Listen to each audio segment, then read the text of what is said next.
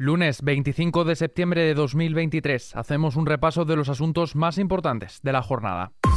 XFM Noticias. ¿Qué tal? Muy buenos días. Feijo prepara para mañana su debate de investidura al que llega sin apoyos para ser elegido presidente. Todo esto se produce después de que el PP celebre un multitudinario acto en Madrid. Un acto convocado en defensa de la igualdad y una hipotética amnistía. Los populares cifran los asistentes en 60.000, pero la delegación del gobierno en 40.000. Desde las filas populares se muestran satisfechos con este respaldo de los españoles a su líder, Alberto Núñez Feijo. El presidente del PP ha hablado de fraude y cambio en el régimen constitucional y ha dicho que defenderá la igualdad cueste lo que cueste. Aunque me cueste la presidencia del gobierno, voy a defender que España es un conjunto de ciudadanos libres e iguales. Ha apuntado al PSOE y ha cargado contra su líder, Pedro Sánchez, por su falta de integridad moral. No somos tontos. No tragamos con eso. Lo que hacen solo tiene un nombre. Indignidad. Allí ha estado la presidenta de la Comunidad de Madrid, Isabel Díaz Ayuso, quien ha asegurado que los españoles ya no tragan más con la corrupción independentista. Decir amnistía es decir que España es una dictadura opresora, que en Cataluña hay un conflicto y no una minoría independentista totalitaria haciendo caja a costa de todos. Años y años de mentiras, opresión, división y ruina.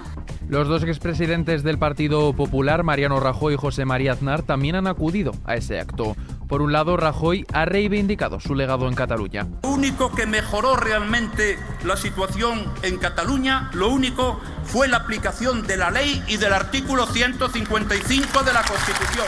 Por otro lado, Aznar ha llamado a alzar la voz ante un ataque que a su juicio no tiene precedentes. Porque no procede solo de los enemigos de la Constitución, sino de un partido que tiene la obligación de defenderla y no lo hace. Desde Cataluña, Sánchez asegura que gobernará. El presidente del gobierno en funciones, Pedro Sánchez, ha garantizado que logrará ser investido y gobernará cumpliendo la Constitución. Además, ha acusado a Feijó de promover, dice, la peor de las corrupciones, el transfugismo y de no preocuparse por España.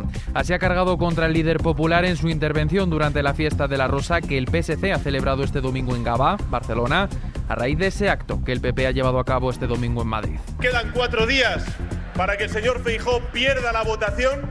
Oye, cada cual celebra lo que quiere, están en su derecho de hacerlo. Y ahora vemos al señor Feijó apelar a la peor de las corrupciones, que es el transfugismo.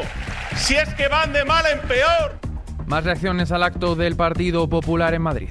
Es una manifestación de odio, menosprecio y ataque a Cataluña y de venganza, de venganza contra Cataluña. El único mensaje que tiene el Partido Popular para Cataluña es represión, represión y represión. Y yo creo que ante este mensaje hoy más catalanes no solo abrazan la causa de la amnistía, sino también la causa de la independencia de Cataluña. Son las palabras del presidente de la Generalitat, Pere Aragonés, quien ha considerado que ese acto es un ataque a Cataluña.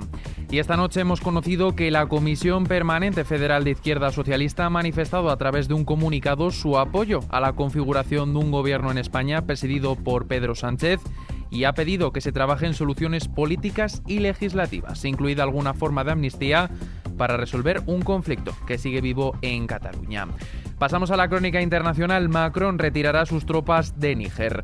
El presidente francés Emmanuel Macron ha anunciado que retirará a todas las tropas destinadas en Níger antes de fin de año y el fin de la cooperación militar con el país africano. Además, Macron se ha referido a otros temas de actualidad política como la inflación, la transición energética o la inmigración.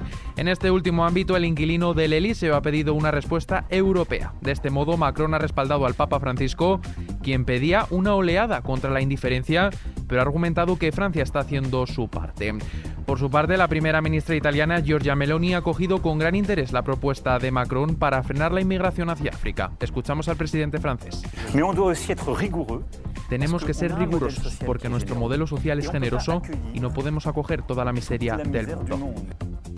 Ya volviendo a casa, el Banco de España difunde datos de julio sobre la morosidad del crédito concedido a particulares y empresas por las entidades financieras.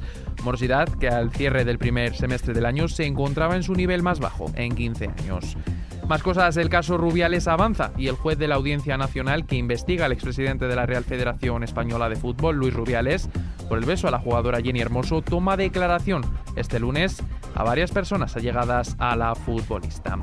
En lo que afecta a nuestros bolsillos, la luz repunta. Hoy amanecemos con el precio más alto del último mes. El precio se eleva a 43,4% con respecto a este domingo, hasta los 119,05 euros el megavatio hora. Momento de sacar papel y boli para apuntar porque el precio máximo de 160 euros se registrará entre las 9 y las 10 de la noche, mientras que el precio mínimo se dará entre las 2 y las 3 de la tarde con casi 86 euros el megavatio hora. Y con esto terminamos echando un vistazo al mapa del tiempo. Empezamos la semana con cielos despejados y sin precipitaciones en todo el país, salvo en Galicia. Hoy amanecemos con mínimas muy bajas en toda España. Sin embargo, hoy tendremos una tarde muy cálida, con máximas de hasta 29 grados en muchas zonas de la mitad norte peninsular. Por encima de 30 en muchas zonas de la mitad sur, como 34 grados en Córdoba, Granada 33 en Badajoz o 32 grados en Almería.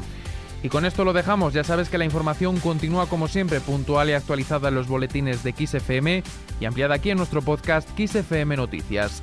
Con Antonio Alfonso Hernández en los mandos de la realización, un saludo de Adrián Martín, feliz inicio de semana y hasta la próxima.